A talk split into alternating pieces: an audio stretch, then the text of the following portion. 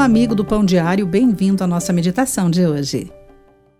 Jane Olin, uma autora que aprecio muito, escreveu no renomado jornal um artigo intitulado Tentando Ser Anônimo, que guardo há muito tempo, onde ela afirma: Os melhores escritores são os que realmente, no fundo de seus corações, aspiram ao anonimato.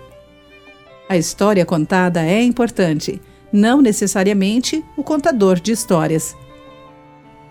A história que contamos é sobre Jesus, o Salvador, que deu a sua vida por nós.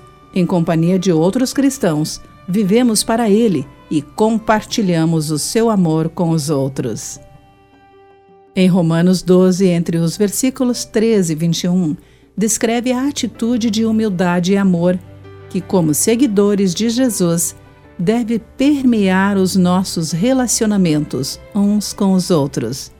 E exorta: não pense de si mesmo além do que convém, antes pense com moderação, segundo a medida da fé que Deus repartiu a cada um.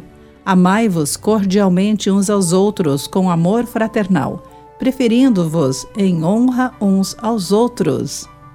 O fato de nos orgulharmos de nossas realizações anteriores pode nos cegar para enxergar os dons dos outros. A arrogância pode envenenar o futuro. João Batista, cuja missão era preparar o caminho para Jesus, disse: Convém que ele cresça e que eu diminua. Lemos essa passagem em João 3:30. Sermos anônimos.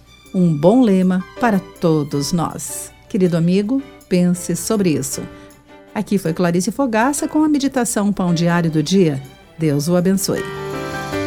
Acesse o nosso site pãodiário.org para conhecer nossos recursos e solicitar o seu devocional Pão Diário. Nos escreva através do e-mail rádio@pãodiario.org.